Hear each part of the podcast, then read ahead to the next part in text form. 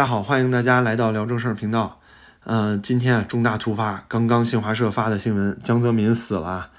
每年啊都会传江泽民的死讯啊，年年传。但是呢，今年本来也传过几次，说是这个要准备呃什么哀悼啊，要准备这个百度变成灰色呀。之前发了好几次了，但是呢，今天终于确认了，这次啊是一点跑都没有了，江泽民啊是死了。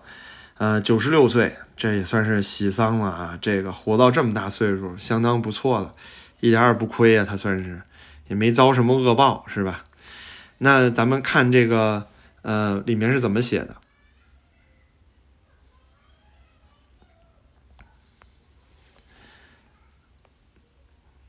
那这个新华社发的呢，叫做《告全党全军全国各族人民书》。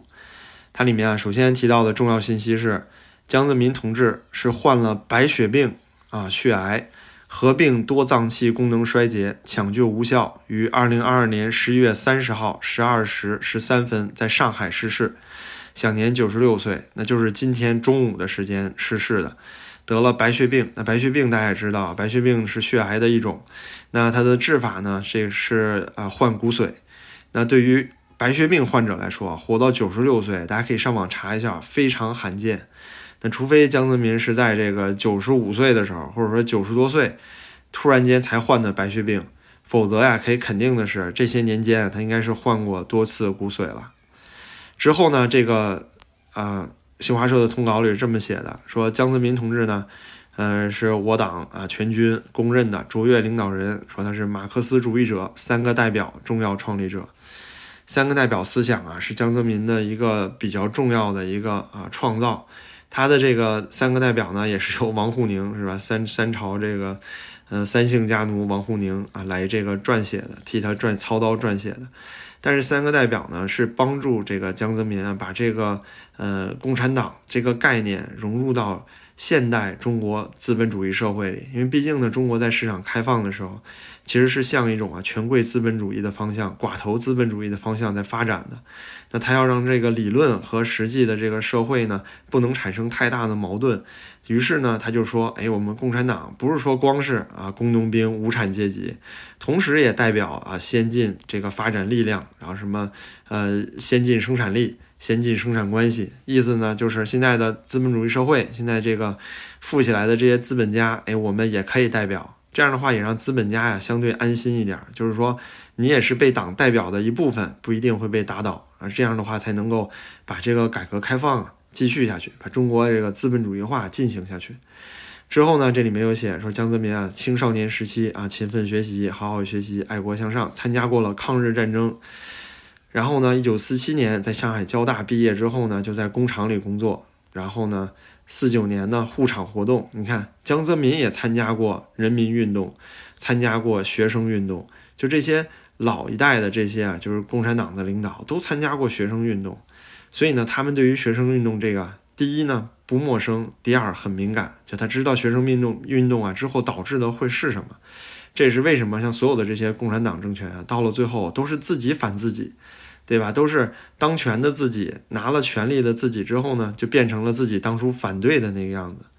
之后啊，就是一段简单的生平，里面说呀，江泽民同事呢担任过上海食品厂厂长啊，之后呢是通过担任一汽的这个副处长，然后呢动力厂厂长，直到这个调任到了机械工业部上海电气这个研究所副所长，之后呢开始渐渐的介入到了这个呃相对核心的政治职务。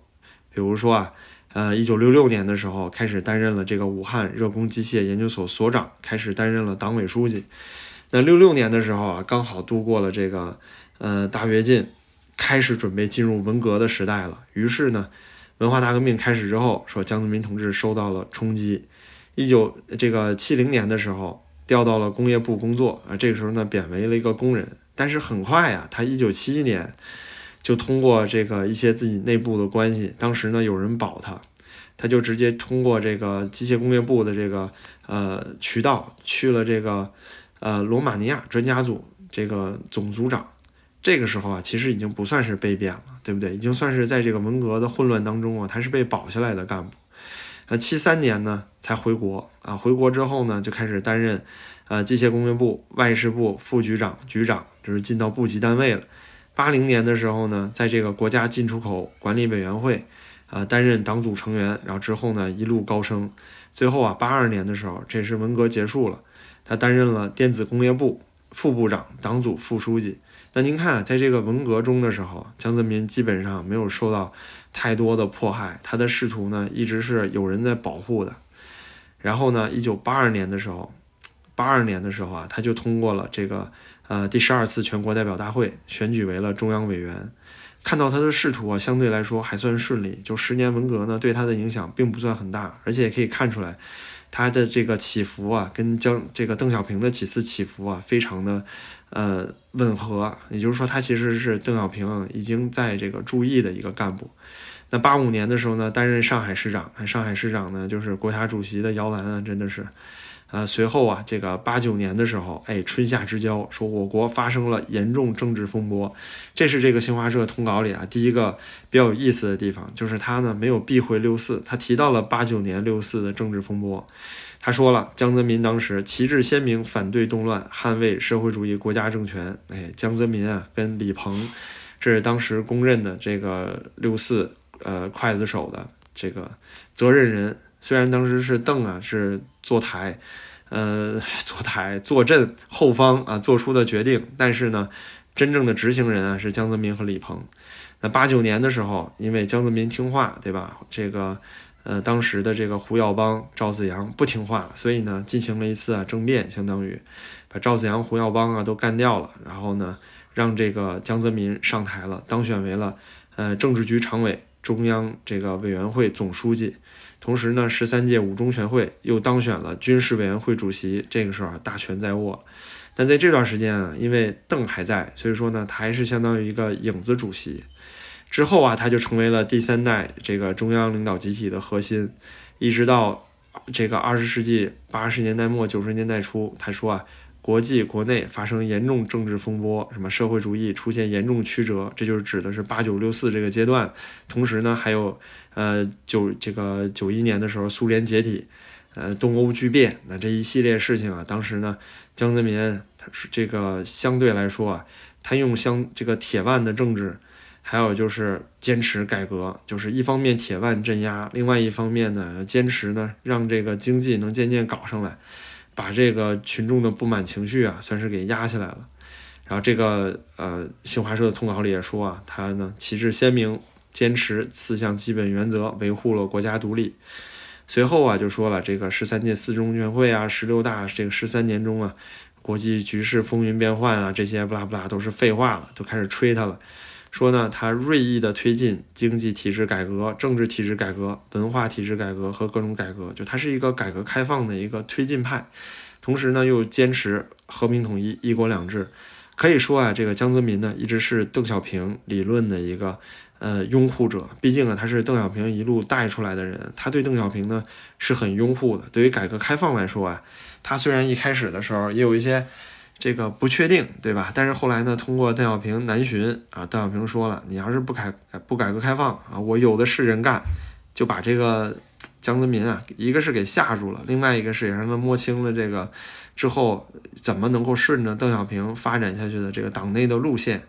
于是呢，这个改革开放啊就能够一直推行下去。那之后呢，这个通稿里啊就全都是吹他啊，吹他这个人民军队革命化、现代化、正规化建设呀。什么把思想政治摆在这个全军的首位啊？呃，提到了一下他从严治军啊，就这些啊，都是在吹嘘他的这个呃各种啊所谓功绩。然后呢，又说他坚持马克思主义思想路线，尊重实践，尊重群众。这个要说啊，像江泽民的话呢，他的功绩的话，大概就是坚持了邓小平的路线啊，没有像现在咱们圣上这样使劲往后退啊，使劲往回跑。但是呢，他确实也是，并没有说太多的这个呃。说所谓的这个尊重群众啊，尊重实践这些东西，对于他来说呢，像六四镇压呀，像这个法轮功的镇压呀，呃，像这个法轮功呢，当时这个做的对不对啊？我们不去评评价，因为毕竟呢，对于他们来说，也算是一种生意嘛，对吧？对于宗教性质呢，确实不是太浓厚。对法轮功来说，它有一点像政治团体的一个意味意味在里面。但是问题就是，你能不能因为就是它并没有真的说对社会造成实际巨大伤害？它像这个奥姆真理教那样了吗？它并没有，其实。只不过就是他的群众基础太大了，让这个共产党感觉到了威胁，所以就像八九六四一样，江泽民就突然间就把他给镇压了。我记得当时就是，嗯，那个时候我还不大，然后呢，就突然有一天开始，新闻联播就连天的开始演这个法轮功的事情了。当时啊也是因为法轮功呢，这个有几个人去天安门广场自焚，但现在那些人自焚是，呃，自己自愿去自焚呢，还是安排好的？这个没有实际的结论。可是呢，就是因为自焚这个引子呀，就开始了一系列的镇压。那这个也是江泽民相对来说比较诟病的事情，因为毕竟当时的镇压呀，就搞得比较夸张，真的是。然后呢，它里面强调了他的三个代表重要思想。这个思想啊，里面说了，始终代表了先进生产力，代表先进文化，代表广大人民根本利益啊。这个其实就是涵盖了所有这个中国方方面面的事情，意思就是跟现在这个呃，像习啊，就是把这个。裤衩给脱下来了，就是别这么磨叽了。我直接就说，东南西北中，党是领导一切的。那只不过呢，在当时江泽民的时候呢，没有那么露骨。但是江泽民当时也是通过三个代表呢，让这个共产党和当时的这个权贵资本主义能有一个有效的结合。那之后呢，就开始啊吹嘘啊江泽民的各种嗯功，就是功绩吧，就是他做过的这个这个业绩吧，什么说了他呃为了这些事业啊，为了呃，长治久安啊。于是呢，这个在二零零四年的时候啊，他同意这个辞去这个中央领导的一这个职务啊。这里其实挺有意思的，因为您看他怎么写的。他说他主动提出啊，为了事业长远发展、长治久安，不再担担任这个中央领导职务，还从中央委员会退下来，说有利于党和国家这个高层领导的新老交替。党中央还同意了他的要求。之后呢，又说零四年的时候。他又这个从党和国家事业的长远发展大局出发，又辞去了他的这个中央委员会主席啊，体现了什么深谋远虑？这里面这个文章写出来，我觉得也是挺胆儿大的。那他江泽民深谋远这个深谋远虑，然后能够为了党和国家的发展做出牺牲。哎，那现在咱们的这个习总书记怎么做不到了呢？那大家看到这一段的时候，就会想，哎，江当时呢就能够主动辞去职务，那现在咱们习怎么这屁股坐上去就下不来了呢？这大家会肯定会想到这一点，所以也写写了这一段，我觉得也是挺有意思。然后呢，后面说他从领导岗位上退下来之后啊，坚持拥护这个支持党中央工作。零六年的时候呢，写了他自己的啊江泽民文选，一二三四五六七八九十卷啊，好多卷，让大家深入学习三个代表，不拉不拉，就这些。后面的这些啊，就是大部分都是废话了，就是夸他呀，什么把党和人民放在心中啊，就越提人民的这个人，大家记着，越提人越提什么的东西越没有，对吧？你看，比如说有一个人，这个去了一次飞机头等舱啊，就喜欢发个朋友圈，我坐头等舱了。但你想想那些啊，这个天天坐头等舱的人，他会老发朋友圈自己坐头等舱了吗？不会，其实就是这么个道理。你越不干一件事儿，你突然干了，或者说你不干这件事儿，你想表明你干过，你才会老把这件事儿放在嘴边，对不对？这是为什么呀？这个朝鲜叫朝鲜人民啊民主共和国，对不对？之后呢，他说了，江泽民同志逝世啊，对我党我军各族人民造成了不可估量的损失啊！党中央号召化悲愤为力量，等等等等。后面呢，哎，又是有意思的地方了。他又接着说，自觉的又要团结在习近平同志核心的党中央周围，坚持党的基本理论、基本路线、基本方略，也要深刻领悟两个确定。你看到这儿开始就开始强调习近平了，江泽民。这个下台，江泽民逝世，然后习近平上位。现在呢，习核心已经成为了中国独裁的唯一的核心。同时呢，前面已经明明歌颂了江泽民高风亮节，对吧？这里倒是没提胡锦涛，你看，说明胡完全没提过胡锦涛啊，通篇文章。所以说明什么？之前胡锦涛在大会上又给踹走了，对吧？又给蹬走了。所以胡锦涛现在在党内党内的势力啊，确实是极其微弱啊，真的是被抹掉了。我觉得，哪怕是说江泽民的这个通告里面，江泽民对于胡锦涛啊，也是首先第一呢，当时垂帘听政；第二呢，也算是有这个辅佐之恩，但是完全不提江胡锦涛一个字，就可以看出来啊，就胡锦涛当时是不是发生过一些政治上的角力，我觉得可以看出端倪。后面呢，就说要坚持马克思啊、毛泽东思想、邓小平理论三个代表。之后呢，又开始强调习近平了。反正就是一到最后的时候呢，都开始还是要集中到习近平的身上。然后这里啊，好玩的地方就来了，大家看。他说：“我们一定要坚持全心全意为人民服务，树牢群众观点，贯彻群众路线，尊重人民首创精神，坚持一切为了人民，一切依靠人民，从群众中来到群众中去。”就这些话。最近发生的一系列的事情，大家也看到了，这个街头的镇压呀、逮捕啊，这个在地铁上查人民的手机呀，把这个就年轻的女生啊抓到公安局里。然后各种审讯，对吧？就这些事情，我觉得包括现在的变态防疫，所以一切为了人民，从何而来呢？嗯，后面呢就说了，他通过学习三个代表啊等等之后啊，又回到习近平了，说呢，第二次啊，这是第二次前进道路上，全党全军各族人民又要再以习近平核心党中央高举特色中国特色社会主义。又要全面贯彻习近平新时代特色社会主义思想啊，弘扬伟大精神，坚定这个同什么同心同德，奋勇前进。那您看整个通稿从头到尾啊，可以说得上是，呃，两个特点，就是两个最主要的点。第一个呢，就是完全没提到胡锦涛，这里啊就暗示着之前确实是出现了党内斗争。第二点呢，就是这里面居然胆敢说到了江泽民高风亮节，能让位。然后呢，大家肯定会去想到习近平为什么不让位？那这里敢写这一点呢？我觉得他也是，就是这里面这个小编是不可能自己啊独立写出这个文章的。